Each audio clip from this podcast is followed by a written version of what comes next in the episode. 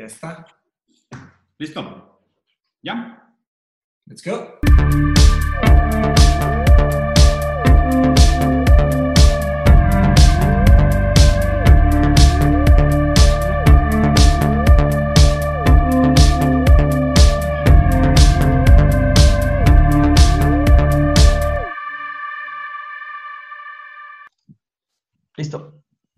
Hola, ¿cómo están? Bienvenidos a otro programa de Rosarín Bros. Seguimos en época de pandemia haciendo esto por Zoom.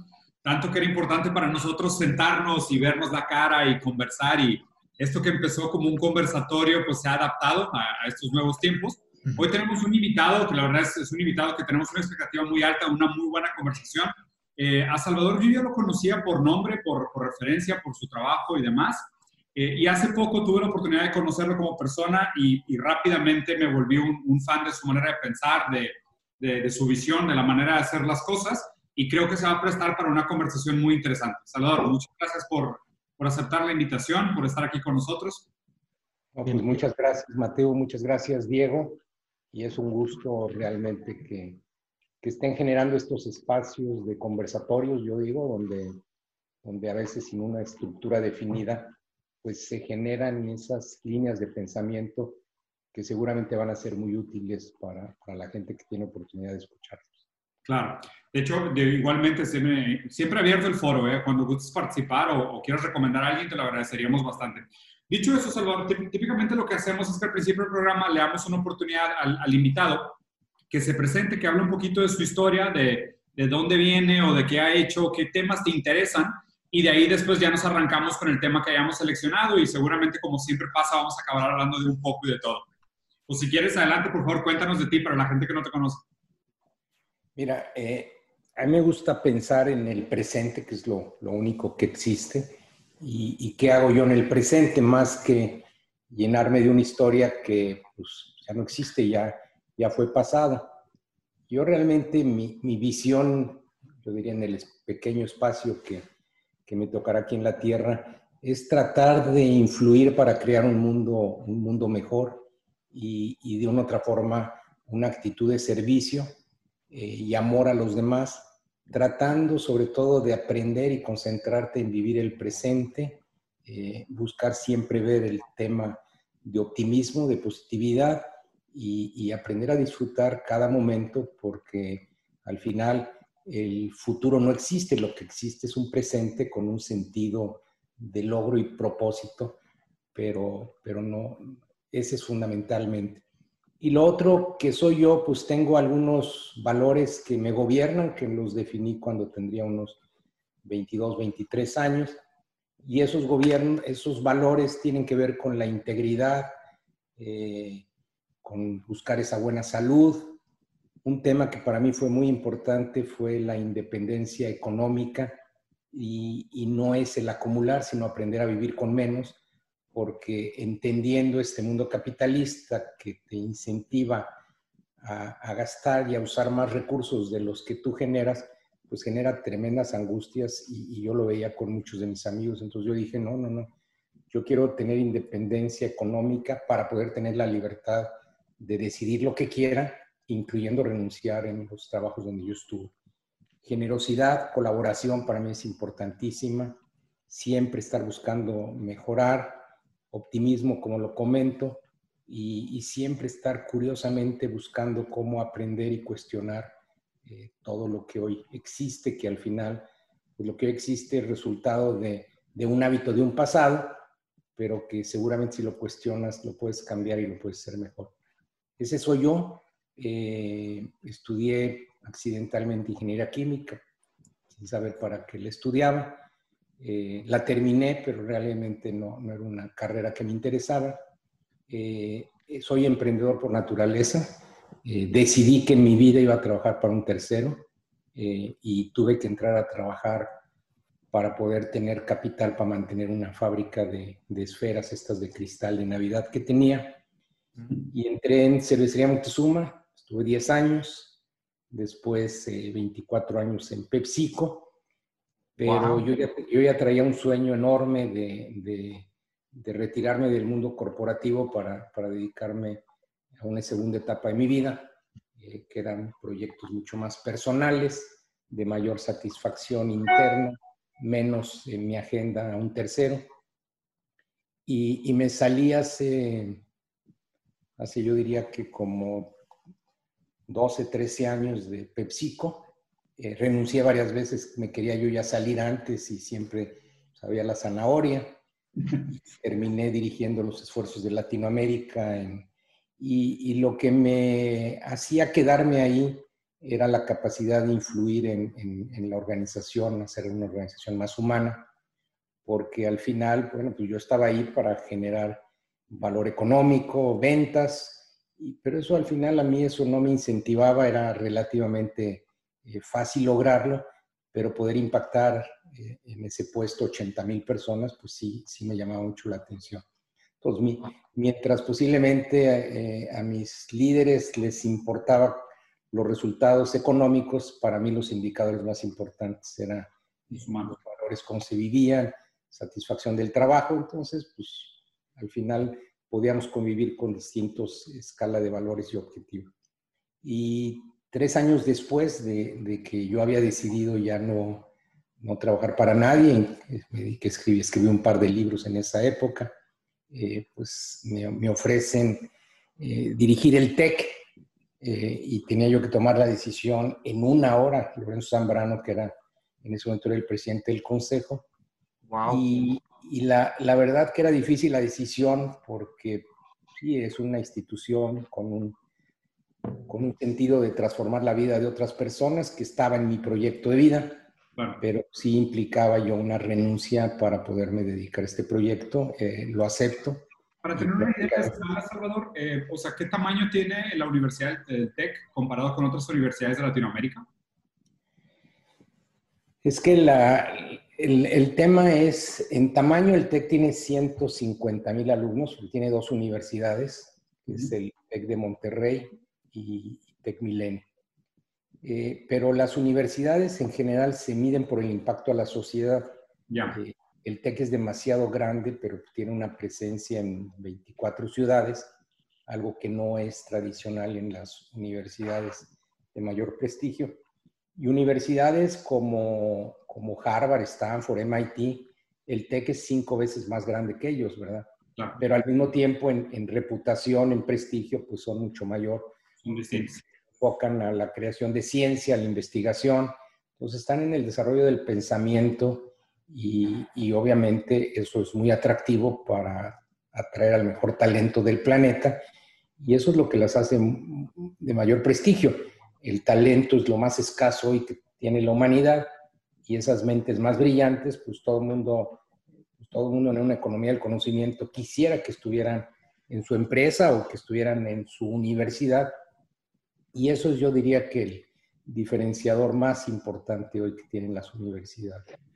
Y es parte de lo que, de la labor que me tocó hacer en el TEC, eh, buscar realmente ser una universidad de mayor influencia, de mayor impacto, eh, ser una élite académica, no económica, abrirnos a toda la diversidad de culturas, pensamientos, ideas, y, y creo que avanzamos, eh, avanzamos mucho en ese tema pero pues todavía queda mucho tramo para, para estar ya en las top 50 o 100 del mundo. Realmente ahorita el TEGI está en, en el 150 y si quitas las públicas, que son las que se financian con, con los gobiernos, pues el TEC sí está en el lugar 30 del planeta como universidad privada. Buenísimo. Pues digo, Salvador, muchas gracias por la, por la presentación, por la intro. Digo, la verdad es que educación es un tema que hemos platicado bastante, entonces también lo tenemos medio masticado porque llevamos creo que tres capítulos seguidos hablando de alguna manera de otra de, de educación. Y, quería aprovechar la confianza de, lo que, de, lo que, platicamos y tal vez proponerte un tema eh, un poco más profundo, un poco más a largo plazo, ¿no? Que obviamente también los diferentes invitados se prestan a diferentes temas y algo que, que estuvimos conversando, que creo que sería un tema muy interesante, es ver esta historia de, o más bien, esta noción de la, de la evolución de la humanidad, o sea, de qué pasa con la humanidad, o sea, de dónde venimos, a dónde vamos, este momento transformacional que nos tocó vivir, que por más que tengamos esta conciencia de, claro, de, pues, o sea, nuestra injerencia está sobre el presente, ¿no? O sea, el, el, dilema del filósofo es entender el mundo hacia atrás para tomar decisiones en el presente para un futuro contingente que, que puede ser cualquier cosa o nada. Entonces, pues ese dilema filosófico pues es, algo que se ha explotado ampliamente por muchas disciplinas del pensamiento. Es un tema continuo, es algo que nos resuena profundamente a todos como humanos en esta noción más trascendental de qué somos y a dónde vamos. Y sobre todo en estos momentos de ansiedad y de crisis y de alta ambigüedad, es donde creo que estas preguntas pueden ser más relevantes, ¿no? Donde al parecer la paranoia nos pudiera llevar a un inmediatismo, a un instinto de supervivencia, a un pensamiento reductivo de cortoplacismo, pero tal vez aquí podríamos hacer un movimiento antagónico, aprovechar de alguna manera también nuestro confort de que no tenemos agua en el cuello y conversar un poco sobre de dónde venimos y hacia dónde vamos. ¿no? Y creo que esa conversación sonaría bien. Eh, creo que es algo que a ti también te interesa. Creo que tienes una, una postura interesante sobre el tema y seguramente sé que Mateos y a Mauri también les, va a encantar la, la plática. Excelente. ¿Quieres, Machín? Sí, bueno, pues digo, primero, pues también muchas gracias por, por estar con nosotros, Salvador. Es un honor estar aquí, este, que estés aquí con nosotros. He escuchado mucho tu nombre, he leído eh, por ahí trabajo tuyo. Eh, mi esposa me contó que leí un libro tuyo eh, y, y, la verdad es que, pues yo creo que como regiomontano, creo que todos tenemos una gran admiración por ti y por el gran trabajo que has hecho aquí con nosotros. Yo estuve en el TEC, igual Diego, este, yo estudié ingeniería industrial, así como tú, ningún, o sea, yo, estudiaste química, pero así como tú, yo no sabía por qué la estudié y cómo la estudié. Creo que escogí la más general, pero quería un reto, no quería nada fácil, quería algo difícil, pero general. Y estaba muy de moda cuando yo, cuando me tocó escoger, y pues muchos le entramos a la industrial. Y no me arrepiento para nada, la verdad fue una, una carrera que me dio muchas habilidades y sí muy genéricas, ¿no? Se puede acabar en diferentes lugares, así como ingeniero químico también, ¿verdad? Eh, y me identifiqué mucho con la historia que contaste. A mí me pasó de alguna manera a una escala mucho menor, claro, yo no, no, estuve este, tantos años ni en puestos tan prominentes como tú estuviste en PepsiCo. Yo estuve en una empresa italiana eh, de la industria farmacéutica, estuve algunos años y luego entré a Vitro, eh, también empresa regiomontana, y estuve varios años y me mandaron a Brasil.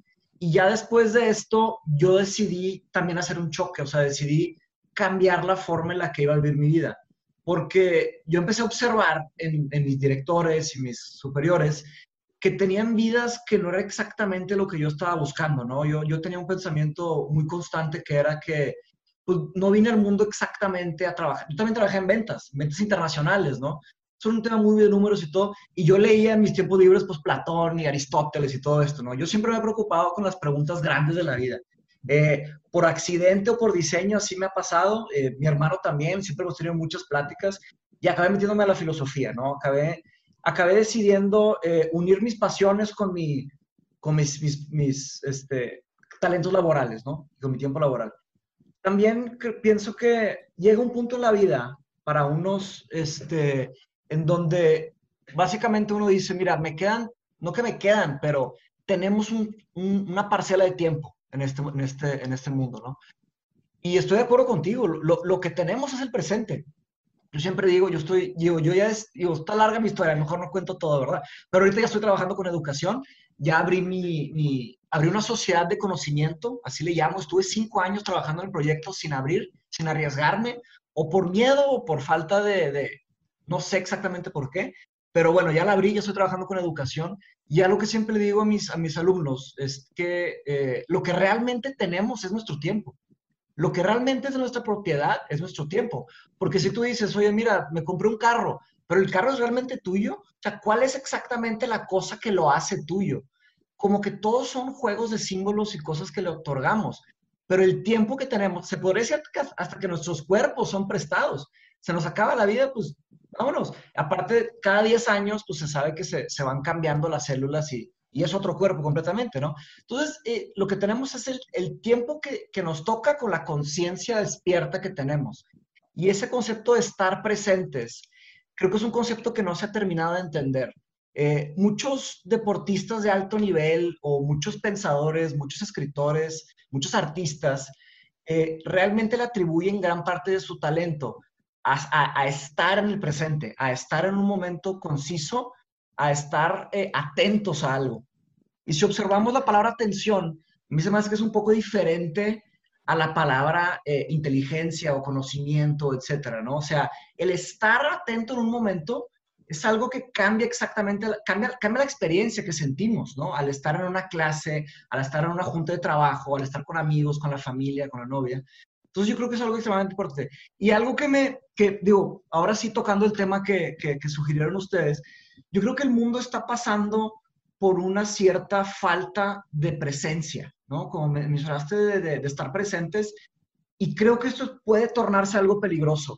¿A qué me refiero con esto? A que se han aumentado excesivamente las formas de distracciones alrededor de, la humanidad, ¿no? Eh, cada vez más está este sentimiento de que tenemos que eh, ser productivos a todas horas, 100% del día, ¿no? Entonces ya no hay tantos momentos en donde eh, nos sentamos a tener conversaciones sin interrupciones, ¿verdad? Porque estamos constantemente siendo interrumpidos. ya no tenemos tanto esa paz mental para reflexionar sobre una idea. Y esto, eh, por lo que yo veo en los sistemas que nos están tocando, cada vez más complejos y también cada vez más invasivos, yo veo hacia los más jóvenes, cada vez hay más estas notificaciones que les llaman, llaman push notifications, ¿no? Como notificaciones de empuje. Entonces ahí están los celulares que nos están constantemente eh, eh, distrayendo, distrayendo y, y en nuestro espacio, ¿no? esto es algo que yo pienso que está cambiando la forma en la que las mentes se están desarrollando. Eh, desde, casi desde bebés ya las personas están expuestas a, a tecnologías.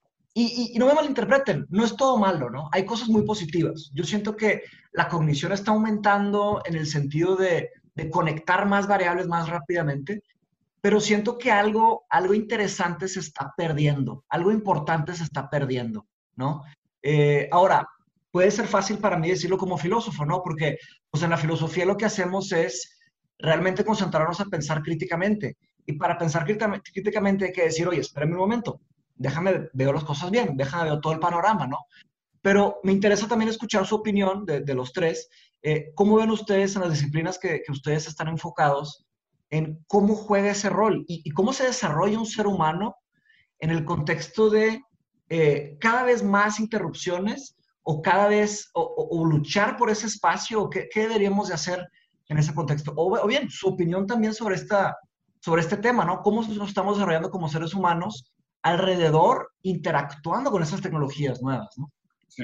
Aquí creo que hay dos, hay dos conceptos interesantes, Mechi. Invariablemente me gustaría regresar a la noción del valor del aburrimiento en la modernidad y la desaparición o la incapacidad de tolerar el aburrimiento en las nuevas generaciones, ¿no? O sea, como, o sea, pasamos del aburrimiento contemplativo, sano, de decir, tengo que llenar el espacio vacío del estímulo con el espacio creativo de generar o llenar ese vacío con algo que sea una intencionalidad interna, ya sea a través del, pensamiento crítico, del análisis, del cuestionamiento, de la duda, la fenomenología. Pero si tú no tienes ese espacio de aburrimiento, pues nunca tienes tampoco la necesidad de llenar ese espacio de aburrimiento. Entonces, ahí me parece que hay un paralelismo interesante. Por otro lado, de ahora que estoy estudiando eh, eh, estructuralismo del lenguaje, está muy interesante cómo el, Derrida fue el que dijo la frase de no existe nada fuera del texto. O sea, no existe nada fuera del lenguaje. O sea, no existe nada fuera del lenguaje en el sentido de, pues tú, aún para describir la nada, tienes que usar la palabra nada.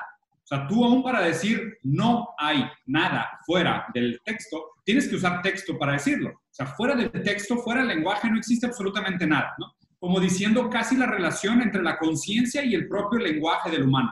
Entonces, inclusive el cuestionamiento, que para mí fue algo bastante revolucionario que acabo de leer, es esta idea de, oye, ¿será verdad que el pensamiento antecede el lenguaje? Porque pudiera existir el pensamiento estructurado sin un lenguaje que lo antecediera, o solo a través del lenguaje que lo antecede es que el pensamiento se puede estructurar.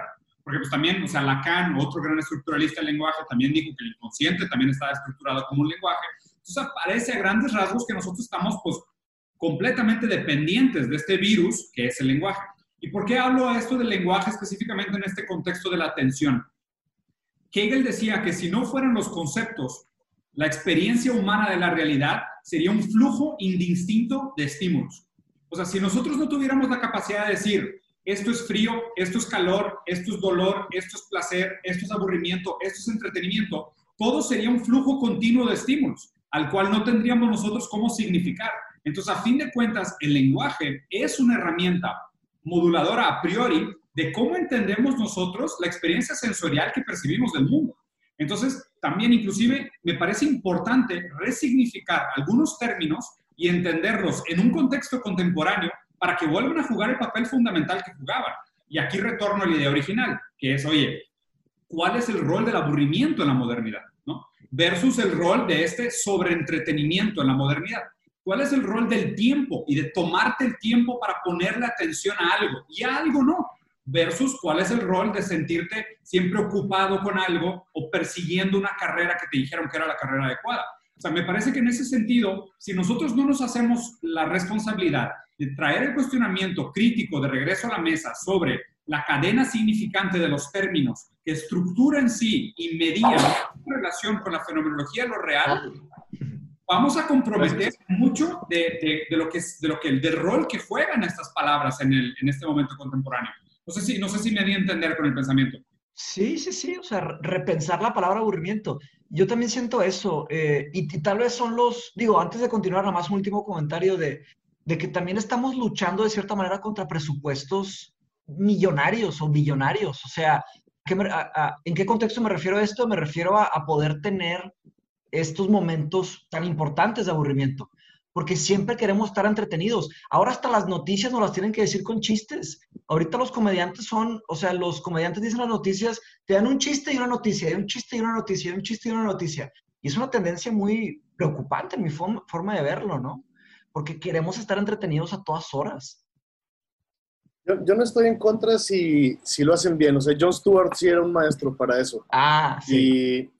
Este, luego ya, si llegas como Chumel Torres y así, pues digo, no, no trae el nivel, ¿verdad? Pero, pero lo que yo siempre digo aquí es que reírse y, y la comedia son formas de entender eh, conceptos bien complejos de una manera en que todos puedan o burlarse del presidente, o bla, bla, bla. Entonces, a mí en, dentro de eso no se me hace mal. Pero sí creo que hay algo de la idea, por ejemplo, también de Byung-Chul Han, de que el hombre neoliberal se explota a sí mismo hasta que ya no puede. Sí. Y se convence a sí mismo de que, está, que ¿cómo es la frase? Está siendo productivo, está siendo feliz. Está siendo autorrealizado. O sea, autorrealizado. Sí, que es la sociedad. Sí, sí, sí. O sea, hay, algo de eso dentro del aburrimiento. No sé si es repensar lo que yo ya no sé ni siquiera si existe el aburrimiento. O sea, se convirtió, a mí se me hace que está mecanizado. Si estás aburrido o incluso si tienes la tele de fondo, lo primero que haces y es un movimiento mecánico.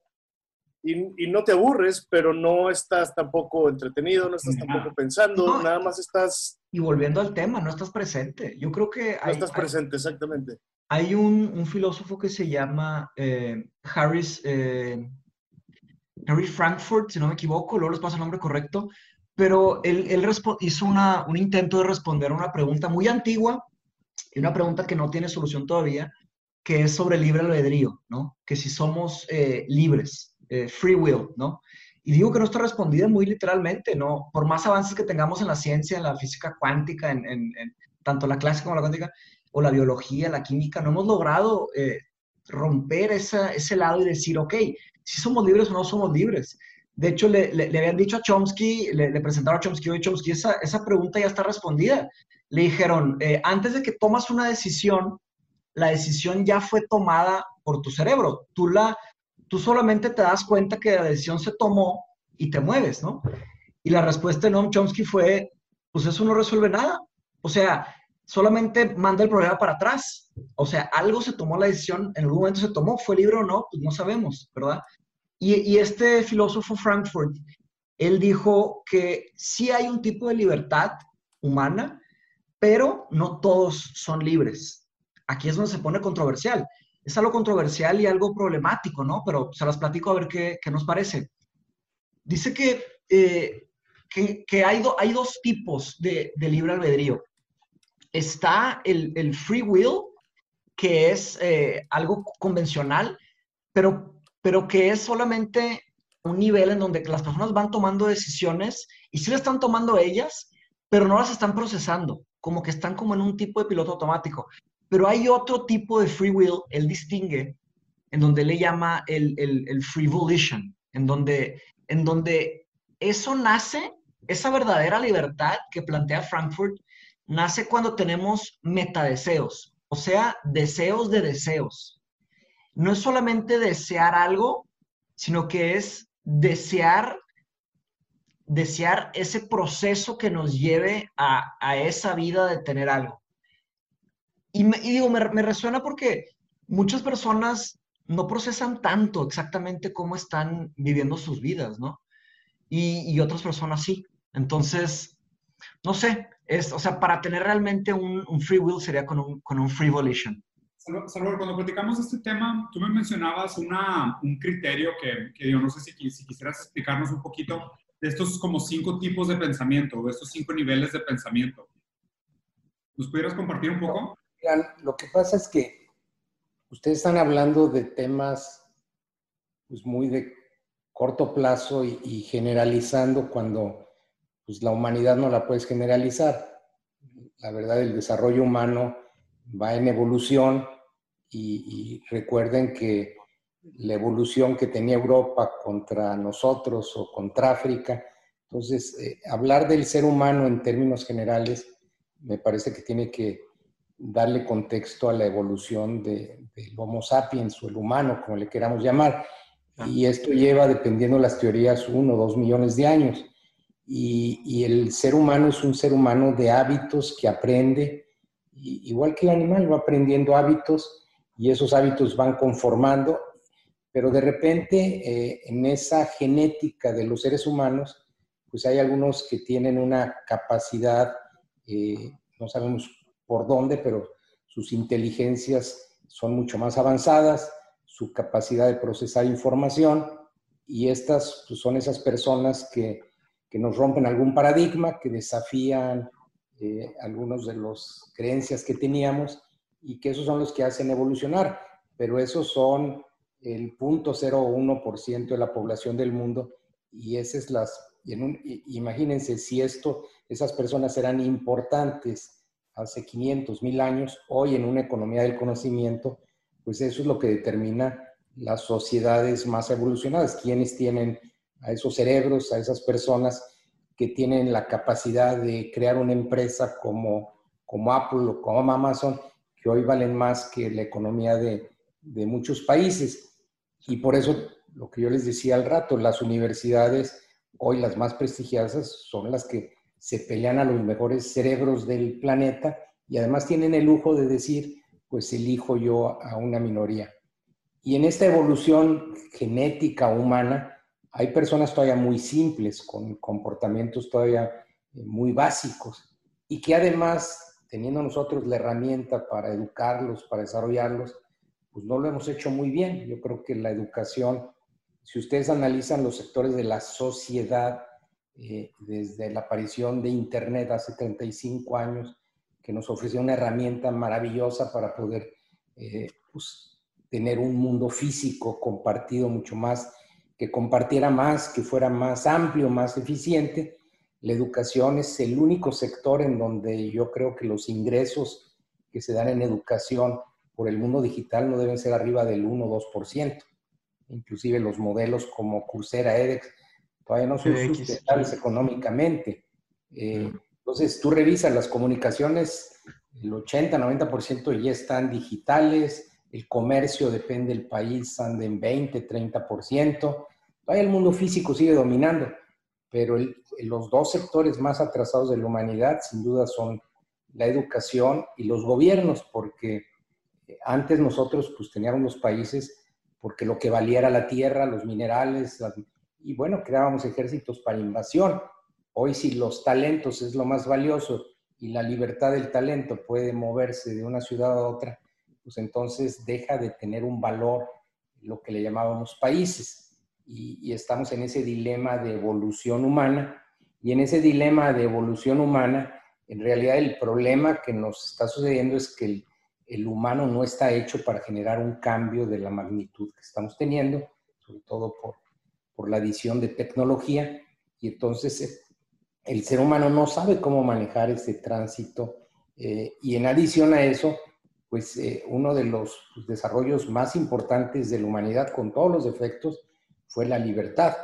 Eh, todavía, pues hace 200 años, pues, Estados Unidos se hizo a través, el negocio más grande era la esclavitud, la venta, el, el, hombre lo utilizabas como máquina, como animal para poder hacer tus, tus tareas. Por eso cuando aparece la industrialización, pues había una amenaza contra el hombre, pero pues, ¿cuál amenaza?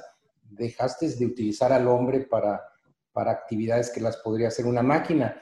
Y, yo creo que la robótica viene también a, a quitar muchos de los nuevos trabajos eh, que el hombre, todavía 80% de los trabajos en el planeta, pues no requieres todavía el uso del cerebro de las personas. Inclusive yo te diría que les pides que se quiten el cerebro a la entrada y lo recojan a la salida. Son actividades todavía mecánicas, muy, muy animales. Entonces, eh, estamos viviendo una evolución de una sociedad que, que, se generó una fricción enorme por el nacimiento hace 35 años de Internet, que ofreció una nueva, una nueva forma de vida que no, no la logramos entender y nos estamos peleando. Nos estamos peleando porque nos estamos resistiendo, eh, como, como algún momento los paradigmas a los que tuvo que resistir mucha sociedad, que eran creencias que hoy tiene. Y seguimos pensando que ese Internet o presencial, y en todo andamos en, en regreso a uno a otro, cuando el Internet no, no, deja de ser más que una herramienta que te puede ayudar a la vida.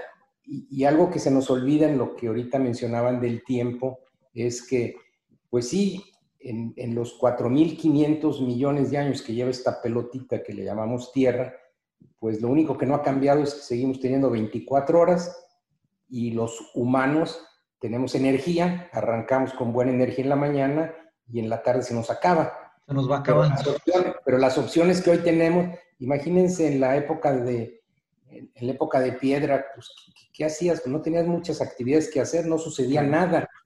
Hoy, hoy tienes una cantidad de estímulos diarios que lo más difícil para el ser humano es cómo elegir su tiempo, cómo, cómo seleccionar. Porque en realidad vivimos en una sociedad que la diseñó por el modelo que hoy nos rige, que es fundamentalmente el capitalismo, que fundamentalmente define como, como el éxito el buscar lo que no eres, buscar cosas que no tienes. Mm. Y entonces en esa búsqueda pues se ha generado una creatividad enorme, enorme, pero al mismo tiempo eh, no te permite vivir el presente porque estás buscando lo que no eres. Y, y, hemos hablado del concepto de disfrute, presente, felicidad, pero ese no es parte del modelo que hoy rige la economía, la economía de mercado, eh, porque al final, pues la pandemia creo que nos ha ayudado a darnos cuenta que necesitamos menos cosas para vivir. Eh, que no necesitas acumular cosas que no necesitas y que posiblemente va a ser algunas de las mayores ganancias eh, que esperemos nos puede dejar la pandemia y evolucionar a un modelo de desarrollo social que el capitalismo no, no está pudiendo responder porque el planeta sabemos que no es sostenible. Eh, hace en el 2015 la ONU saca los 17 retos para el, para el desarrollo de la sociedad y no hemos avanzado, en cinco años no hemos avanzado. Pues, esta pandemia lo que nos está diciendo es, por ahí no va el mundo, este, qué va a suceder y en cuántos años. Recuerden también que nuestro lapso de vida, 60, 80, lo que quiera, es muy cortito. Claro. Aún, aún cuando el... Entonces, los procesos de evolución, de cambio, pues se llevan más tiempo. Acuérdense, Internet lleva 35 años y todavía el mundo físico sigue dominando. La, ahorita Zoom, que estamos ahorita conectados por Zoom, Zoom lleva ocho años y en ocho años logró 10 millones de clientes, cuando hay 8 mil millones de habitantes. Y en tres meses aventó 300, 400 millones de clientes. ¿Por qué? Pues porque no nos quedó. Y para mucha gente te dicen que están descubriendo Zoom. Oye, Zoom tiene 7, 8 años.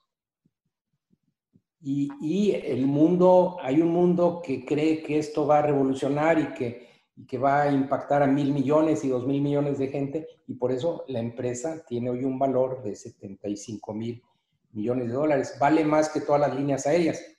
La gente está pensando que el mundo virtual va a ir más rápido que el mundo físico de líneas aéreas y entonces, y, por eso Tesla vale más que la suma de todas las automotrices. Cuando dices, oye, pues no, no está ni generando valor económico, pero está generando el mindset adecuado donde la gente dice, oye, cuando empezó Facebook, pues tenía 100, 200 millones de usuarios, pero hoy tiene ya un 30% del planeta conectado. Y bueno, pues eso le hace, y eso es lo que hoy le está apostando la gente. La gente, y, acuérdense que estas apuestas ya se dieron hace 35 años, hubo un boom de las .com, empresas, eh, a los 15 años, pues el, el, ciudadano no cambió y se colapsaron estas, y vamos otros 15 años con avances de, de la digitalización de la sociedad. Yo tengo, yo tengo una tengo una pregunta que quería saber su opinión. O sea, en esta disyuntiva de decir, mira, pues mira, como lo comentaste, si Internet tiene 35 años, y corrígeme si estoy equivocado, pero muchos países del mundo, los de tercer mundo, todavía no llegan ni al 60% de penetración de Internet. O sea, todavía existe una gran, un gran porcentaje de la población del mundo que no tiene acceso a Internet. La pregunta es, a medida que estos lujos, ¿no? O estas eh, picos de iceberg se vuelven disponibles para algunos pocos, como tú lo mencionaste, pues digo, obviamente es muy difícil hablar de un ser humano a priori o de un ser humano natural. O sea, ¿cuáles son aquellas características del ser humano con las que naces? Porque, a ver, sería inclusive debatible el hecho de decir, el ser humano nace como una tabla rasa, o sea, nacemos completamente en blanco y somos completamente consecuencia de nuestro entorno. Entonces, en ese sentido, pues obviamente, eh, y ahí, ahí creo que hay varios debates, porque está la parte biológica, está la parte física, está la parte de la conciencia, ¿no? Claro. Pero también está el materialismo dialéctico, que es qué tanto tus condiciones materiales formaron tu superestructura ideológica, tu psique, tu ideología, tu cultura y demás. Entonces, ¿qué es lo que comentó Salvador? Que, oye, pues, a lo mejor aquí podemos estar afinando el violín, pero pues la gran mayoría del mundo pues, apenas está armando tambores con cuero de elefante, ¿sabes? O sea, es el, el es tan grande y, esta desigualdad se ha vuelto tan abismal que es, que es algo que les comentaba. Ahorita estamos viviendo un nivel de desigualdad comparable a Francia en el siglo XIX.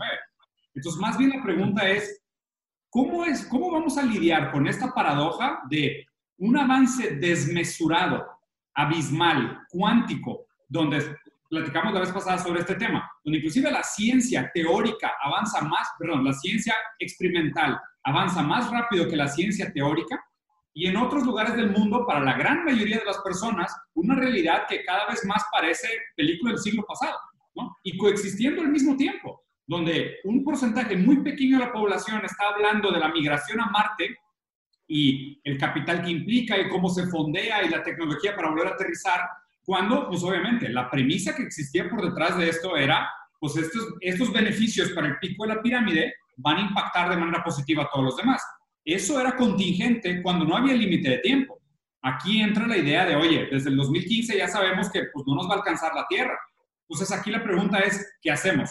Tampoco, tampoco creo en un, en un retrogradismo de decir frenemos el avance hasta que no hagamos un catch-up con el resto de la humanidad, a menos de que tengamos una fría utilitaridad de decir, pues que se mueran los que se tengan que morir y los que nos podamos ir a Marte nos vamos a ir a Marte. ¿sabes? De acuerdo, completamente de acuerdo. Parece que hay una disyuntiva muy, muy grande, muy compleja de resolver. Yo pienso... ah, bueno, adelante, Salvador, adelante. Mira, si te pones a ver, hay un gran debate, sobre todo en los últimos 10, 20 años, entre el ser y el tener, porque hoy el éxito está definido por la acumulación y le hemos dado un valor mágico al dinero más allá de lo real. Pero eso no es lo que está generando tampoco mejores vidas, mejor calidad de vida. Por el contrario, hoy, hoy eh, la salud mental y los temas de, son mucho más graves, no hay estadística, pero nosotros lo veíamos en la universidad, que un porcentaje muy importante de estudiantes requieren apoyo psicológico. Entonces, ¿qué te sirve tener tantos satisfactores si no puedes aprender a vivir el presente. Y en ese debate eh, yo tengo un libro que es eh, una metodología para hacer un plan de vida, que se llama Tu vida, tu mejor negocio. Y es increíble que... No leyó mi esposa. Ese leyó mi esposa, disculpa interrumpirla. Y, y, y, más que libro es una, es una metodología para hacer un plan de vida. Y yo lo escribí porque eso me yo, yo lo escribí en mi plan de vida a los 22, 23 años. Y yo no iba a escribir sobre esto, pero cuando Empecé a ver metodologías para hacer plan de vida, me encontré que no hay. Pero cualquier otra área de la ciencia, de los negocios, millones y millones de ejemplares de publicaciones. ¿Por qué? Pues porque no es negocio que la gente tenga vidas plenas, porque el momento que yo te digo, ten una vida plena, te voy a decir, oye, deja de consumir, deja de entrarle al capitalismo. Eh, hoy, hoy gran parte de los problemas es que pues, tenemos exceso de cosas que no necesitamos, no compartimos. Todo esto seguramente va a cambiar en los siguientes 20, 30, 40 años eh, en una evolución humana, pero dejen, dejen darles un dato que es muy relevante. Eh, yo llevo ya bastantes años yendo al Foro Económico Mundial de Davos y, y siempre me ha preocupado porque ahí están presentes los 1.500 líderes políticos, sociales, económicos, como quieras llamarle, y, cuando yo tengo oportunidad de escucharlos y de verlos, pues no, no, me, no me genera una tranquilidad del futuro de la humanidad. Mm. Pero me llamó la atención hace, hace un par de meses, eh, estuve en una reunión en donde se lanzó ya la temática para la reunión que va a haber en enero en Davos cada año y, y fue interesante escuchar a los líderes que defendían ese capitalismo a ultranza hablar de que ahora el tema de enero es the great reset, que hay, que resetear la economía. Y, y, y todo el mundo hablaba de que necesitamos un sistema más justo y sostenible. Y posiblemente escuché más de 20 veces que necesitamos un nuevo contrato social y el tema de dignidad humana, florecimiento humano, bueno, no, no, Y, y, que nadie se quede atrás en el desarrollo. Es decir, lo que sí están claros es que esto, esto va a generar una mayor brecha. Eh, lo que sucede es que hoy se puede, se puede con la tecnología y la innovación generar unas fortunas y unas riquezas en, lapsos muy poco y acumulados en muy pocas personas. Pero al mismo tiempo, eh, yo soy muy optimista porque yo creo que va a empezar a desaparecer el concepto que tenemos de trabajo como el intercambio de una actividad por horas a alguna organización. Y, el, el, mejor síntoma de que viene un cambio y que va a venir más rápido es, yo recuerdo hace 10 años, 12 años, eh, que yo le decía a la gente en algunas de mis charlas, ¿quién es el empleador más grande del mundo? Y pues me decían, pues el ejército de Estados Unidos o Walmart. Y en ese momento eh, había leído yo un artículo de Apple que había 3 millones de personas que hacen aplicaciones desde su casa. Técnicamente no son empleados de Apple. Sus, pero, empleados. Exactos. Pero hace dos meses hubo la reunión de los aplicadores de Apple. 23 millones de personas ahorita. 23.5 millones. Sí, no nos damos cuenta que el autoempleo va a ser la forma más natural y que no vas a trabajar para una empresa. Seguramente los que hacen apps hacen otras dos o tres actividades. Entonces yo sí creo que en los siguientes 10, eh, 20 años, más de la mitad de la población va a trabajar para por sí mismo y va a intercambiar su trabajo en la forma que ellos quieran, porque hoy si ustedes ponen a ver, lo que tú vendes son horas, y además es ridículo, porque fíjate, cuando tú contratas a alguien, lo contratas por la habilidad más importante o más compleja que tienes en una empresa. Pero esa actividad, pues la, a lo mejor la hacen el 20% de su tiempo. Y entonces lo entretienes, le, le, dices, bueno, pues ponte a hacer otras actividades eh, para cubrir el 80% y le vigilas el horario y le vigilas el tiempo. Puras tonterías que hacemos. Esta crisis fue maravillosa porque nos dio cuenta que todas las organizaciones que tienen estructuras de gastos fijos, pues son las que más están sufriendo. Claro. Pues vas a tener que variabilizar y en esa variabilización yo creo que va a ser buenísimo para el ser humano. De acuerdo. como toda transición, pues nos va a costar mucho trabajo el transicionar. Hay un, comentario, digo, no, un comentario. Eh, eh, en, ese, eh, digo, en esa última nota, yo, yo tenía planeado hacer un coworking space. antes de la, de la pandemia, lo que, el negocio que iba a hacer yo iba a hacer un coworking space, ¿no? Si lo hubiera hecho, hubiera quebrado a un nivel absurdo, porque empieza la pandemia y hubiera tenido los gastos fijos altísimos, ¿no? Pero bueno, regresándome un poquito, eh, nada más un comentario sobre lo, que comentaste, Salvador, de, la desigualdad de conocimiento, ¿no? Esas grandes esas personas que, que logran hacer ciertas ideas, ciertas empresas que valen como la economía de ciertos países, ¿no?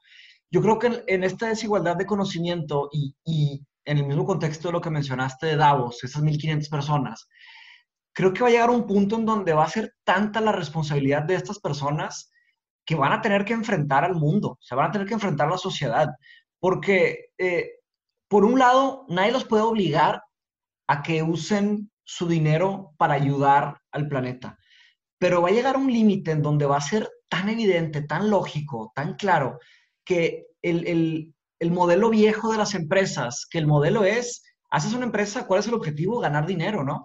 Porque hay shareholders, los, los shareholders se juntan a hacer estrategias para ganar más, ¿verdad? Entonces, ese objetivo ya en mi forma de verlo se va a hacer obsoleto o se tiene que hacer obsoleto, porque no solo se trata de ganar más independientemente de lo que pasa en el mundo, porque vivimos en un mundo en donde las cosas más baratas son las que son, por ejemplo, la industria de la comida, ¿no? Las cosas más, las más, las comidas más baratas son las que más nos hacen daño, o sea, que usan ingredientes más malos y son las que más dañan el planeta.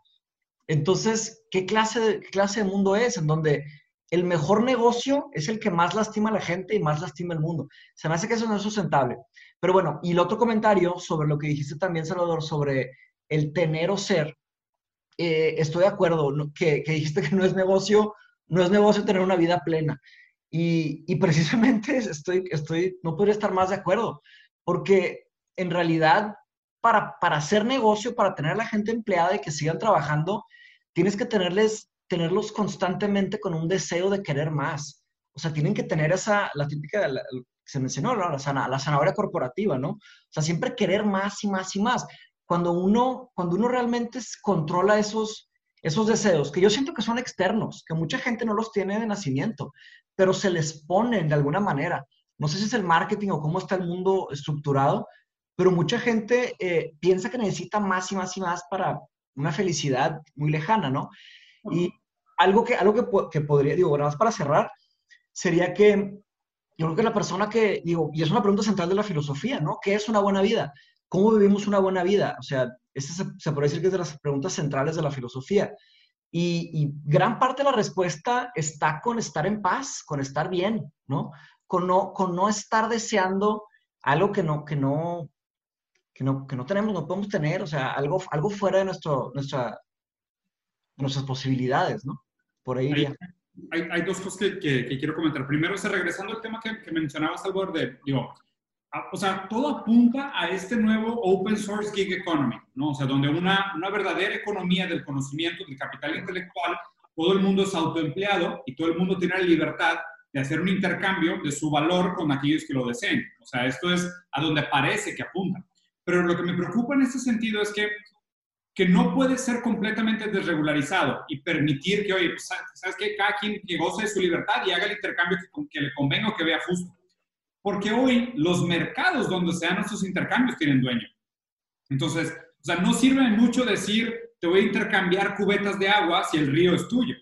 ¿Sabes? O sea, es, es como decir, pues mira, mira el escándalo que acaba de pasar entre Fortnite y, y Apple por la Apple Store o sea, Fortnite, que es una empresa muy grande de videojuegos, le puso una trampa literal y dijeron, le pusimos la trampa porque los queríamos demandar, donde dijeron, estamos haciendo transacciones monetarias dentro de nuestro juego, pero como el juego se vende por la app platform de Apple, hay una cláusula que dice todas las transacciones monetarias tienen que ser a través de la wallet de, Apple. Y ellos ofrecieron eh, una oportunidad de que la gente le metiera dinero a la aplicación a través de un canal externo a Apple. Y Apple bajó la plataforma, dijo, te voy a tumbar de mi canal y ahorita están en una pelea legal enorme internacional porque son prácticas monopólicas. Entonces, a fin de cuentas, es como decir, ¿existirá realmente la capacidad de un mercado libre cuando Amazon tiene 70% del share de e-commerce?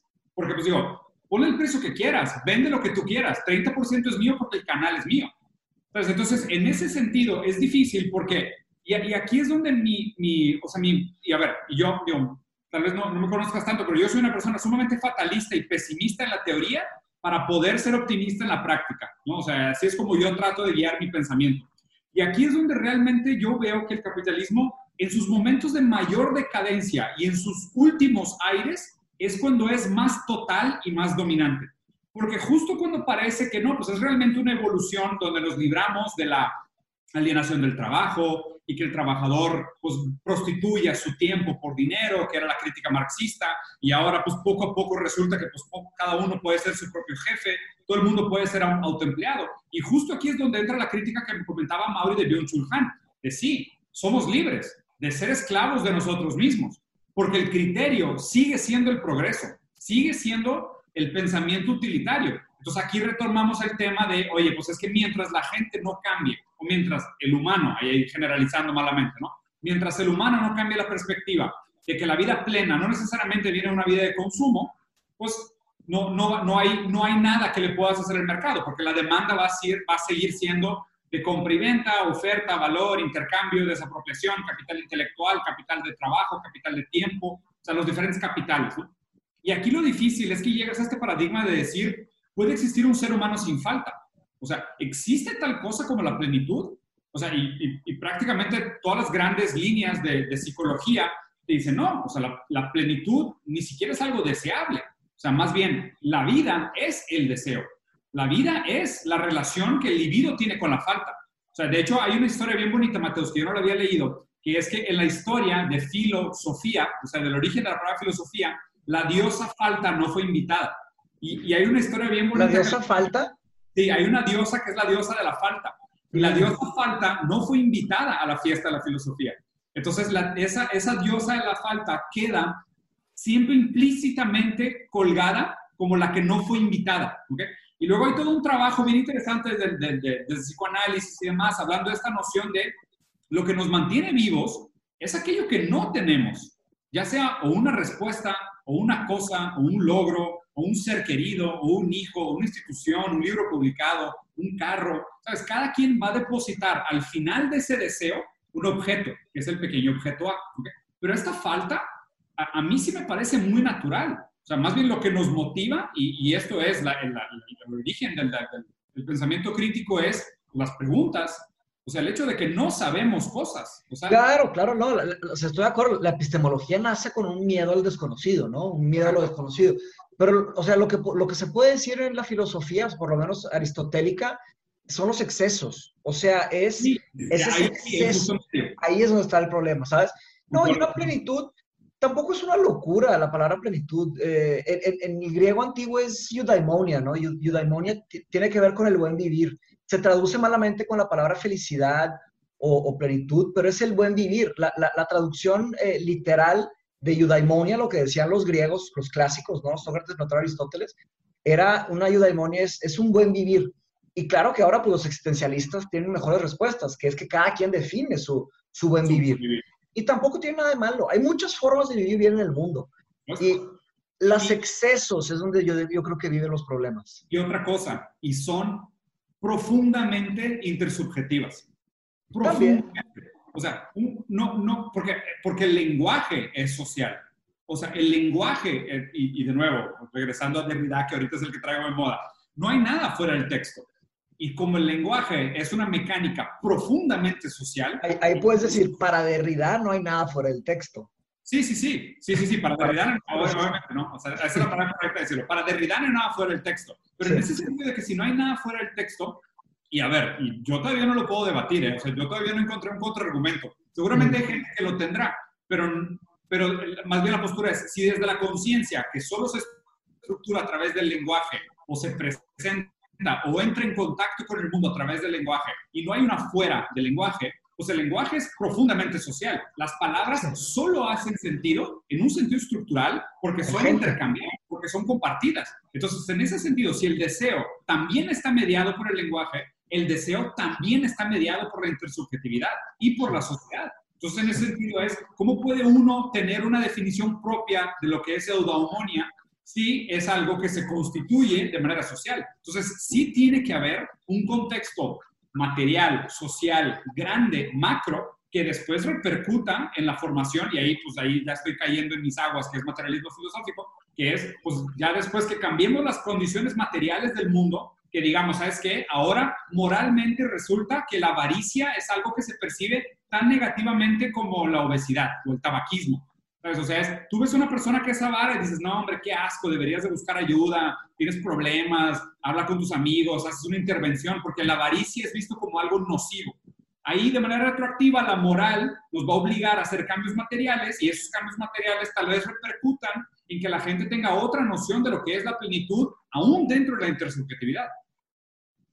Sí, lo podemos ir platicando en la, en la próxima. Yo, yo tengo una pregunta a, Salvador. Digo, y sabes que ya estamos cerca de, ya del final, ¿no? está planeado por una hora y media, ¿eh? Ah, está planeado por una hora y media. Ah, sí, ¿tú también estás bien, Salvador? O sea, para continuar. Ah, excelente. Eh, ¿qué, ¿Cómo ha sido tu toma de decisiones eh, en, los últimos años en este contexto de buscar una, una vida presente en, tus palabras, ¿no? O sea, ¿qué, ¿cómo ha estado tu toma de decisiones y qué son las cosas que, que realmente has visto que han cambiado estos sentimientos en ti? Porque yo, de cierta manera, conozco un poco la vida corporativa, tal vez no como tú, pero yo entiendo y yo creo que, que tú más que trae unos ciertos eh, conflictos, ¿no? A, a, nuestras personas, ¿no? O sea, ciertas ansiedades, ciertas complicaciones. El mundo capitalista eh, corporativo es, es duro, o sea, eh, se lucha capa y espada para ir subiendo, ¿no? Entonces, bueno, pero bueno.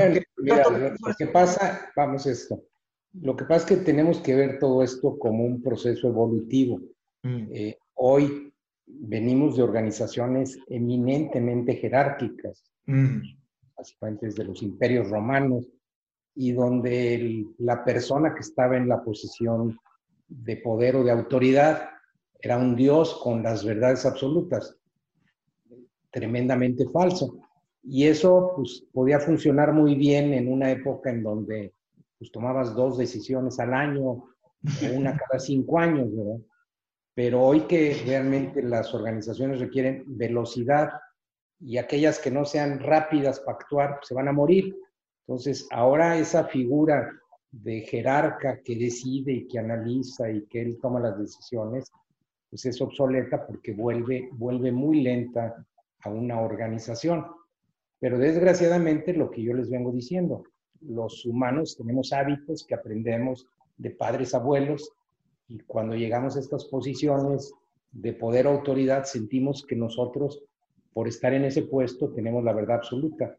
Cuestión tremendamente falsa, porque en realidad pues, nosotros somos coordinadores de un esfuerzo humano, de una misión, pero lo que seguramente debemos de crear es personas más expertas en los temas que nosotros mismos, porque nosotros, los, sobre todo cuando estás en una posición de liderazgo, tienes igual que todos, tienes un tiempo, tu energía arranca bien en la mañana, termina, y tienes que elegir esas horas en que las quieres aplicar.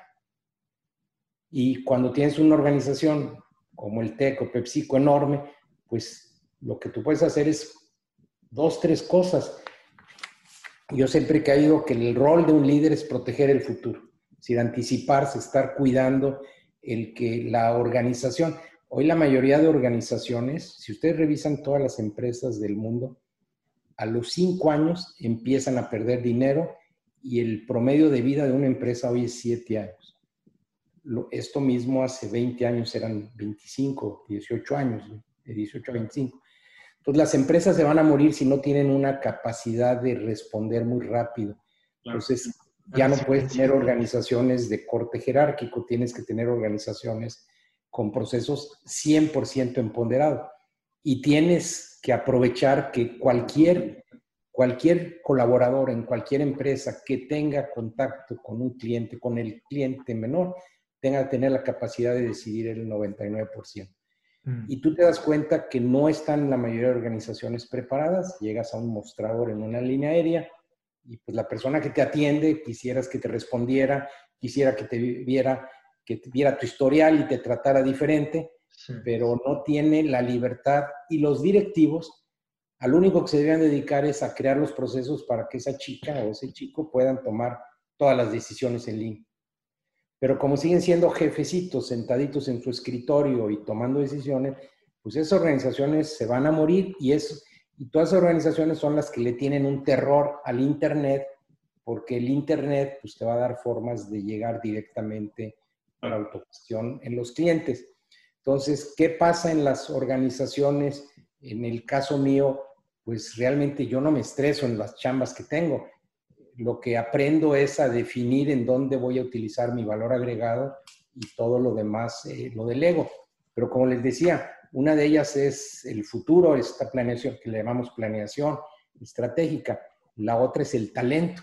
Si lo más escaso que hay es talento, pues la búsqueda de cuidar el talento, desarrollarlo, ponerlo en las posiciones, empoderarlo, es la chamba número uno de un líder. Porque al final, una organización como el TEC, con 40 mil personas, pues sí, pero a mí me reportaban nueve. Y de ahí se genera una organización que debe ser empoderada, ¿verdad? Y, y la otra es la cultura para que las personas tengan la capacidad de sentirse con la autoestima y la seguridad de tomar una decisión, tienes que crear una escala de cultura y de valores para que la gente sepa que ante una decisión yo sigo esta escala de valores y puedo tomar las decisiones. Mm. Porque si no, pues lo que recurres es a la organización donde la persona no quiere tomar ningún riesgo, porque su mayor riesgo es perder su trabajo porque lo corra. Pero si la gente actúa en línea con los valores, pues nadie le puede reclamar. Yo siempre he dicho que las organizaciones deben de ver como su jefe, al único jefe es al cliente. Y es muy fácil decirlo y la gente me dice, oye, ¿cómo me demuestras que si estoy orientado? Y les he demostrado, yo no he encontrado una empresa, una empresa de amigos que realmente esté orientada al cliente. Y, y se los he hecho la prueba de esta forma. Les hago varias preguntas, pero una de ellas les digo, a ver, dile a un empleado al, más bajo nivel de tu empresa, que ni te conoce, estoy hablando con el director general, dile, mándale un recado que lo buscas tú. Pero a esa persona que le mandas ese mensaje, cuida que en ese momento esté con un cliente para ver cómo actúa. Si te atiende a ti o te manda a decir que no te puede. Buenísima. Okay. No he encontrado a nadie que le diga, dígale al Señor que se espere porque estoy atendiendo a un cliente. Wow. Entonces, ¿qué quiere decir? pero, ¿qué pasa? Esa es la respuesta que yo espero. Yo, yo cuando yo le llamo a alguien al TEC y está atendiendo a alguien, un subordinado, lo peor que podrías es tomarme a mí la llamada. Porque entonces la persona que está atendiendo, alguien que trabaja con él, pues va a decir, oye, pues le da prioridad a Salvador. Entonces va en contra de toda la cultura y los valores. Entonces cambiar hábitos y cambiar es lo más complicado. Y, cambiarlos como yo los he hecho en donde he estado es muy complicado porque así no jala el mundo. Así no jala PepsiCo, así no jala el mundo general. Pero lo que sucede es que cuando puedes operar en ese, en ese modo, las organizaciones se mueven muy rápido, la gente siente una satisfacción enorme, el clima organizacional mejora es algo, yo, lo platico y suena sencillo, pero hacer que suceda eso es otra historia. Salvador, ¿no, crees que, digo, no sé si, si, sea, si sea más estigma mío de, también haber, y digo, y, compartimos algunas empresas, yo le, estaba contando que creo que en tu último año en PepsiCo fue mi primer año en PepsiCo, creo que tuvimos una junta, en una reunión te conocí, si no me equivoco, en una reunión de consejo, de que yo iba entrando a Pepsi, creo que tú estabas saliendo, si no me equivoco. Eh, y sabes algo que me pasó, digo, ya tengo, ya tengo algunos años también que salí del mundo corporativo de, alguna manera u otra, aunque me mantuve como consultor, que siento que hubo una como permeación del lenguaje corporativo al cotidiano. ¿sabes? Y siento que ahora la, el lenguaje del mundo corporativo es el que se aplica para la gestión de la vida. Inclusive hablar de gestión de vida me parece algo completamente mercantilista, ¿sabes? Es algo que es, es moderno. O sea, este pensamiento de administrar nuestras vidas es un pensamiento postcapitalista. O sea, no existiría si no viniéramos de un contexto, primero que nada, empresarial e industrial. Y me preocupa inclusive esta noción de decir, las prácticas que empleamos, que nos llevaron al momento problemático en el que vivimos, con sus cosas buenas y sus cosas malas, será la cultura de vida que queremos arrastrar hacia adelante? ¿O más bien debería de existir una separación, un divorcio, un borrón y cuenta nueva, un restart, como lo está proponiendo Davos, de decir, pues oye, pues cuando hablamos de economía, cuando hablamos de administración, cuando hablamos de racionalización de recursos para lograr algunos objetivos, pues estás hablando de un pensamiento bastante utilitario. Pero eso debería permear, eso debería migrar al resto de la cultura, a la vida social, al cotidiano, a la familiar, o sea, las emociones deberían de ser algo que deberíamos de administrar. ¿sabes? Deberíamos de tratar a nuestros hijos como clientes o a nuestros amigos como socios. porque, porque me parece que eso es casi, es casi como el límite del pensamiento. Decir, oye, pues es que si, si vimos que durante tanto tiempo fue juzgado como éxito la vida empresarial y nos construimos esta, esta validación o casi nos dimos el, sesgo de decir, esto es el éxito, entonces voy a aplicar la misma lógica para el afuera, siendo que ahora vemos que esa lógica, aún dentro, tenía no solo sus límites, sino sus serias problemáticas. No, pero a ver, veamos, veamos, venimos de, de mundos jerárquicos y por primera vez estamos viendo que el ciudadano o el cliente, la palabra, pues a lo mejor tiene una connotación negativa, empieza a tomar decisiones. Hoy decimos que el ciudadano, pues no va a haber cambios si no son ciudadanos. Está bien, es muy fácil decirlo, pero todavía el poder anda por acá. Pero yo estoy convencido que en 10, 15, 20 años ya no va a ser el así. poder del ciudadano va a ser muy importante. Y, y, esto es lo mismo que sucede con el cliente. Es decir, ¿por qué las empresas están valiendo 1.5 trillones de dólares, 40% más que toda la economía de México. Están valiendo porque están entendiendo a cada persona en su individualidad y te están dando trato individual a pesar de que sean mil millones de clientes o 100 millones de clientes que tengan. Yo, mi, mi, tesis es que valen tanto porque se están apropiando de bienes comunes, o sea, porque están transformando en privados cosas que antes modelos similares, porque obviamente hay muchos que no existían, se daban en ámbitos públicos. O sea, antes por más que dijeras, no, pues los bienes raíces donde existe el comercio tiene una propiedad, tiene un dueño, y tú pagabas un cierto nivel de renta para tener una tienda, pero hoy en día básicamente estas cosas se construyen en, en bases muy monopólicas. O sea, porque inclusive pudiera... Sí, pero, pero a ver, eso, está empezando a suceder y sí. tiene otro dilema que hay que resolver, porque hoy pues, inclusive el mismo, los mismos gobiernos, quién va a gobernar el planeta, hoy no se sabe. Hoy se está hablando de que sí, esta posición monopolística genera mucho bien, pero después, ¿quién la va a regular? Claro. Y en esos debates, pues seguramente estaremos en los siguientes años. Pero vela desde otra perspectiva. Por ejemplo, yo no usaba Amazon. Y ahorita que estoy encerrando, tuve la oportunidad de ver y, y de ver inclusive cómo me empieza a leer y después me manda cosas que me pueden interesar. Claro. Con un nivel de aproximación bastante bueno.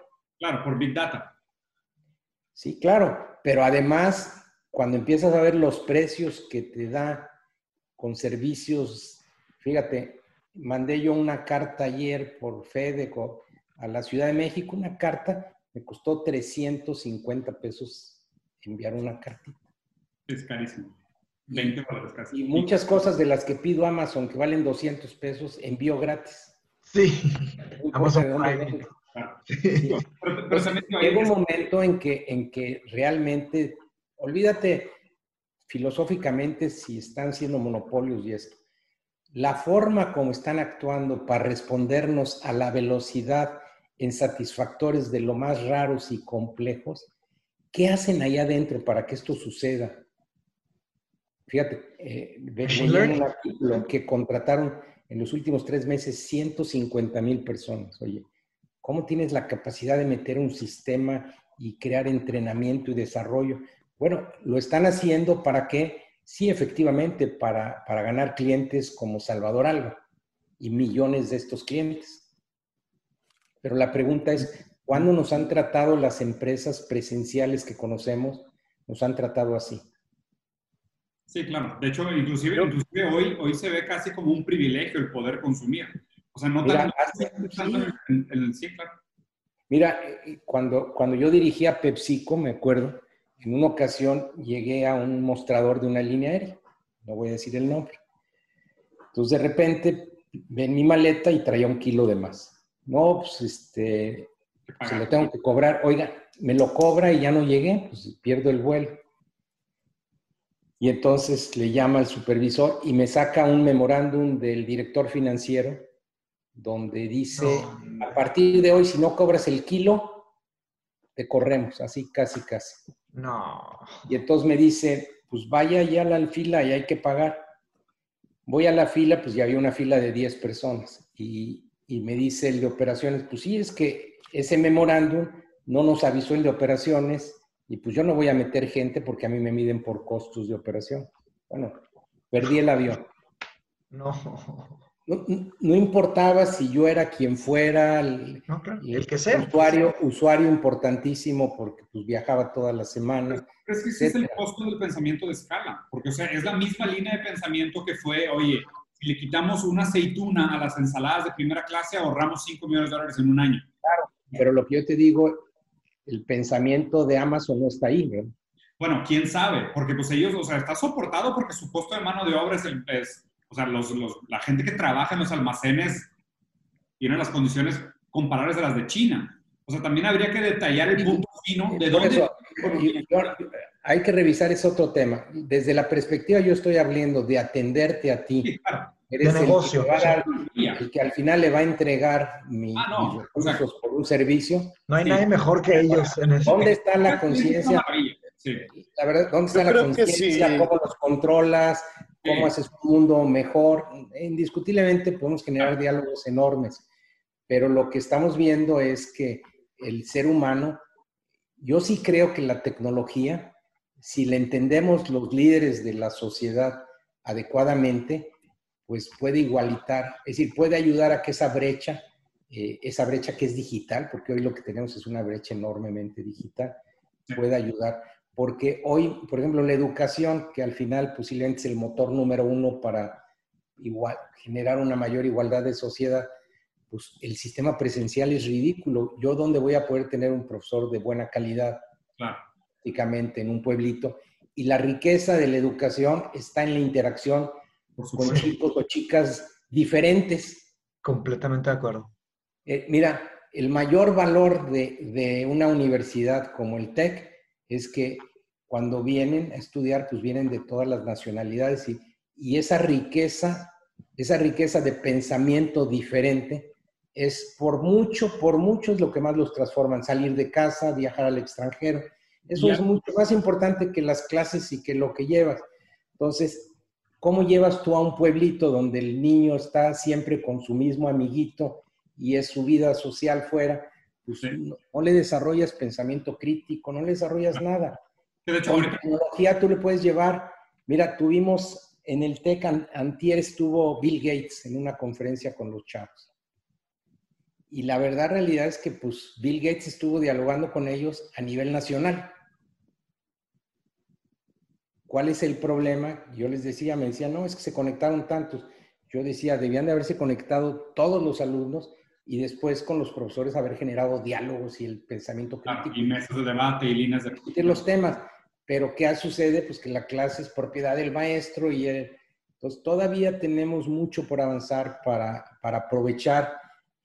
Yo estoy convencido que en pocos años un profesor premio Nobel, pues va a poder impactar a 100 millones de personas, 50 millones a costo cero. Y después ya localmente generas entre generas las dinámicas para que haya debates, pensamiento crítico.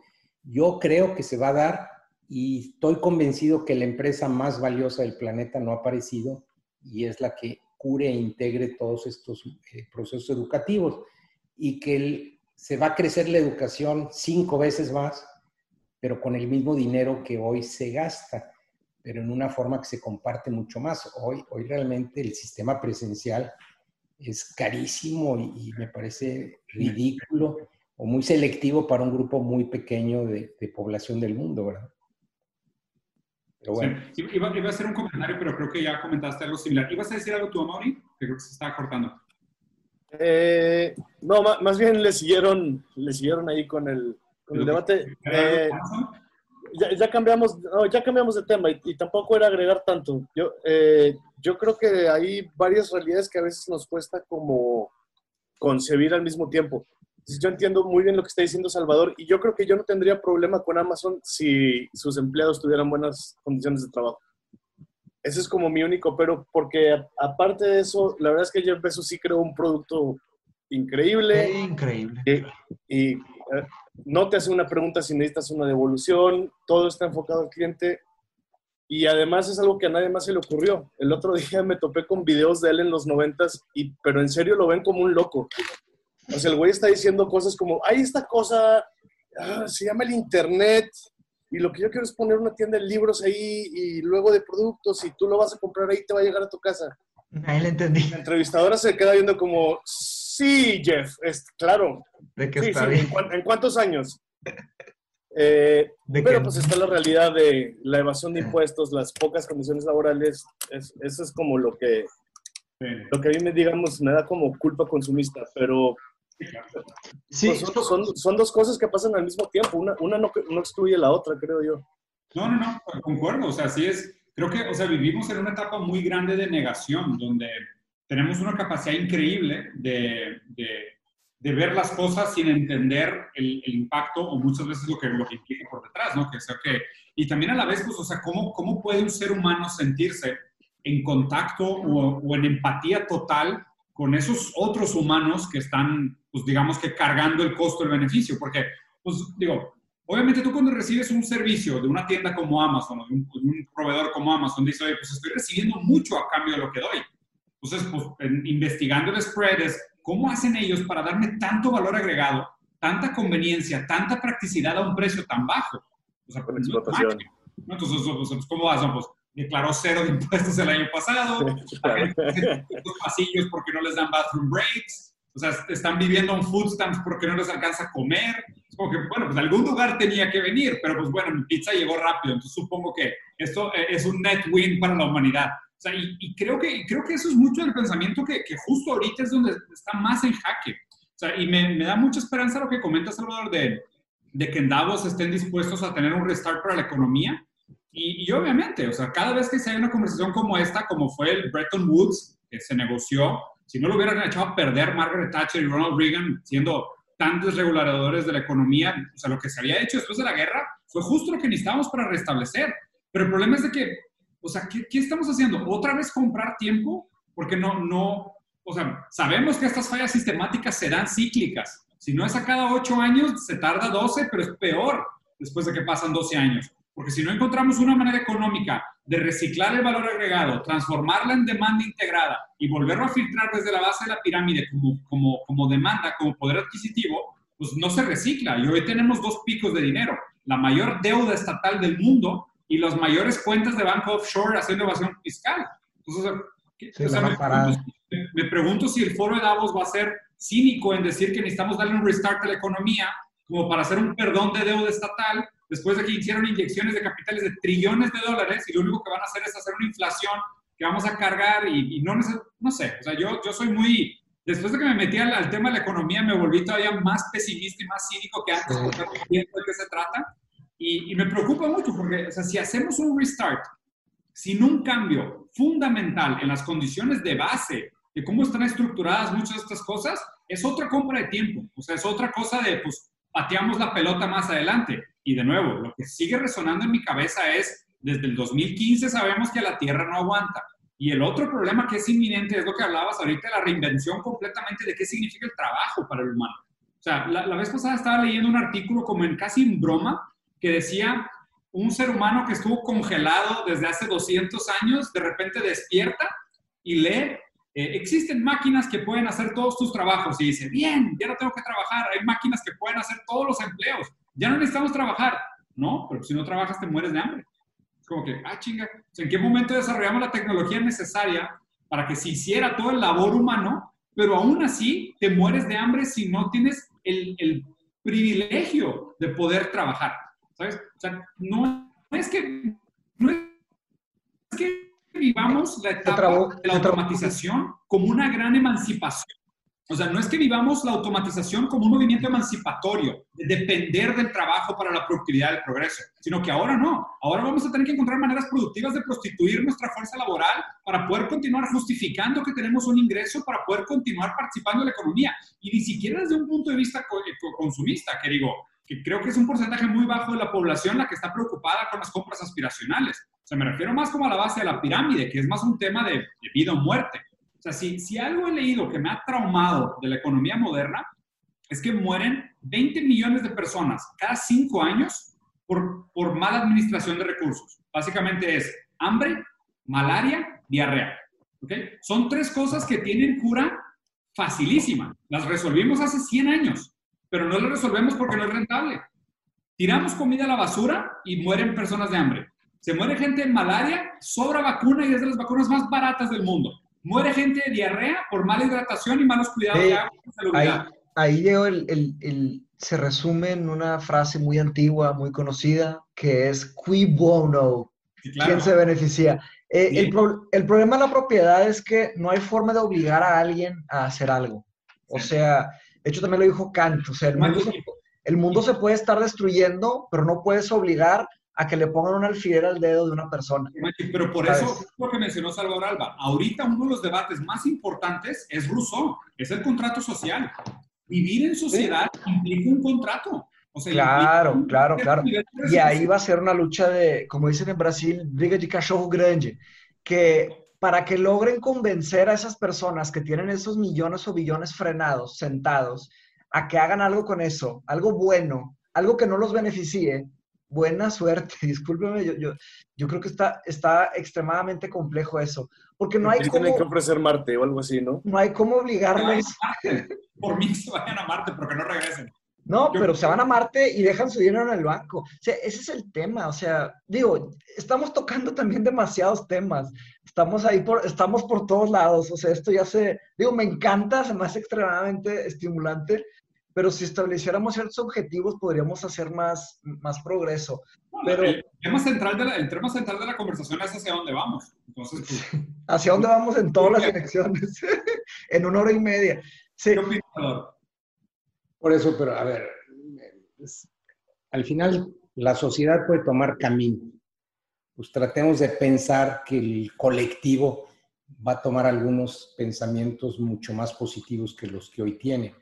Yo sí tengo esa confianza, porque también revisemos, este capitalismo pues, lleva 150, lleva poco tiempo realmente, como hoy lo conocemos, desbordado, y tuvo, tuvo, muchos beneficios, sobre todo en la libertad, en la creatividad, en la innovación.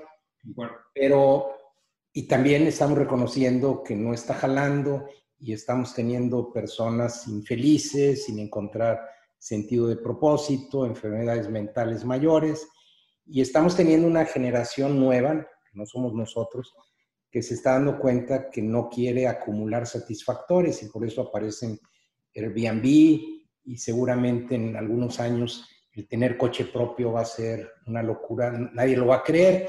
Y, y esas cosas, pues lo que vamos a empezar a tener una sociedad que comparte y que vamos a aprender a vivir con muy poquito. Eh, yo sí creo que posiblemente a nosotros nos enseñaron el valor de las marcas, la presunción del aspecto social. Yo sí creo que dentro de 10, 20 años, eh, muchos de esos satisfactores que te determinó el capitalismo van a, para muchos grupos que sobre todo van a empezar a ser grupos de liderazgo que imiten, van a empezar a dejar de tener valor. Eh, vean ustedes, por ejemplo, Japón. Japón, yo siempre he dicho que lleva 30 años adelante de, de la sociedad del planeta y mucha gente le cuesta trabajo entenderlos, pero, pero vean, vean, por ejemplo, Japón es una sociedad que aunque como país tienen el doble de deuda, tienen dos veces el GDP, en realidad toda la sociedad, toda la sociedad en Japón ahorra, todos ahorran, una tercera parte, una cuarta parte de su ingreso, y por lo tanto tienen una vida sin retiro. Ellos no están, Japón desde muchos años atrás no le interesa el crecimiento porque lograron un nivel de desarrollo, les interesa calidad de vida. Y lo que le han metido es desde hace mucho a no contaminar, aire puro, y aprenden a vivir prácticamente en espacios que comparten una habitación. Nadie cocina en, en Tokio, la ciudad más grande del mundo, nadie cocina en casa. Es más eficiente comprar las charolitas en la tienda de conveniencia, que hay el doble, en Japón hay el doble que en Estados Unidos y no hay obesidad. Entonces, ahora cuando lo vemos nosotros desde la perspectiva de nuestro lente, decimos, ¿cómo va a ser posible? Pero ellos tienen todo el transporte colectivo de alta, trenes de alta velocidad.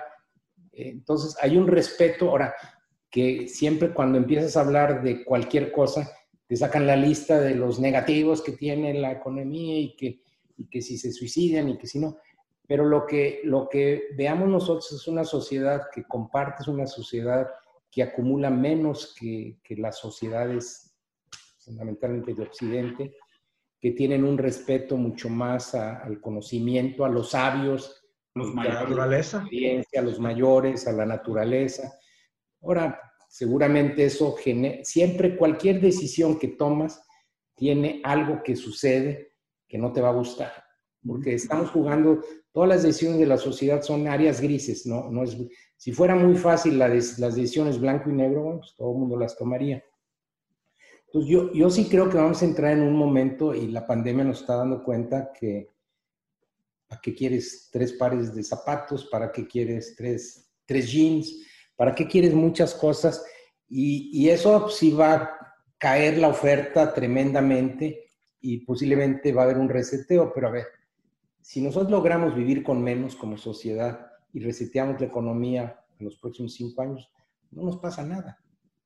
Y si nosotros logramos que la mayoría de la población genere un autoempleo decente y, de, y defina sus horarios, pues yo creo que es una ganancia enorme. Ahora, se va a dar en algunos países, sí, ¿no?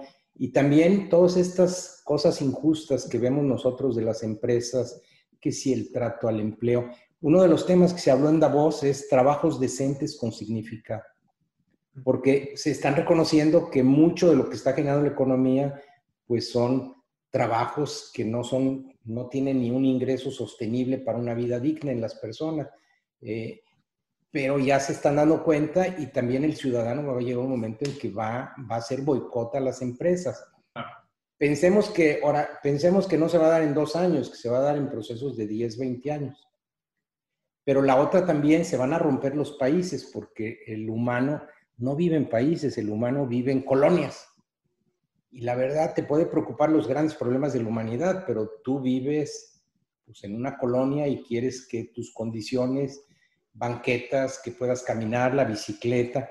Entonces también vamos a ver una lucha por hacer ciudades muy atractivas para atraer este talento y vamos a dejar de estas ciudades horizontales y el automóvil. Va a cambiar la forma de vida no va a cambiar en los que hoy habitan el planeta, porque muchos de ellos se resisten, es el grupo de resistencia, pero en, evolución, pues este grupo se irá muriendo y los grupos jóvenes, yo, yo sí tengo mucha, yo sí tengo mucho optimismo, pero al mismo tiempo, te, yo siempre tengo una frase que digo, despacio que voy deprisa.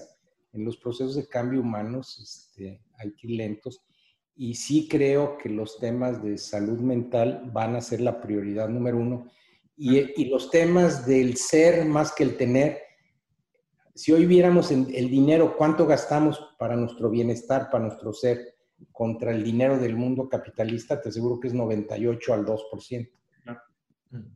Yo esperaría que en los siguientes años haya mucha gente que pueda crear su, su vida ayudándole a otros en el mundo del ser. Y a lo mejor en 30 años el dinero lo invertimos 30% en actividades del ser.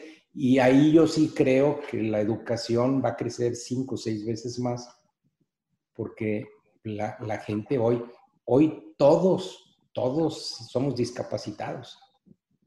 No estamos preparados para realmente enfrentar las habilidades que requieren y eso nos pone con un tremendo miedo, porque cuando te enfrentas a un mundo incierto, pues te genera un miedo. Y entonces tenemos que enseñar a la gente a vivir el presente y aprender a manejar el conflicto como la nueva forma natural de vida. Y eso se dice fácil, pero requiere entrenamiento. Claro. De acuerdo. Pues bueno, para la gente que nos dedicó una hora y media para esta conversación. Gracias, gracias, Raza. Esperamos que, esperamos que esta hora y media haya sido una, una buena inversión de su tiempo. Si lo vieron en velocidad por dos, fueron 45 minutos. De eso se trataba el podcast al principio, ¿verdad? Además. Sí, exacto. Salvador, te, te, agradezco mucho la participación, el conversatorio. Disculpa cualquier interrupción o informalidad, pero aquí platicamos como, como amigos y con, mucho, con mucha pasión atrás de las ideas. No, pues muchas gracias. Gracias a ustedes, Matías, a Mauri, Diego. Eh, gracias, Salvador. ¿Mm? Un honor y un placer. Se tendrá que repetir esto definitivamente.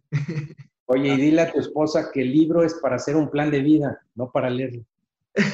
Yo sí lo hizo. Dicho, ¿Sí, sí de verdad? Sí. Ah, pues es, yo digo que no más del 3% lo va a hacer. De veras. Es que lo que somos muy malos es en, en pasar a la acción. Y la acción, pues, es escribir también, ¿verdad? Yo también hice un plan de vida, Salvador. No fue con tu libro, fue con otro programa que es de, de Jordan Peterson, se llama Future Authoring Program.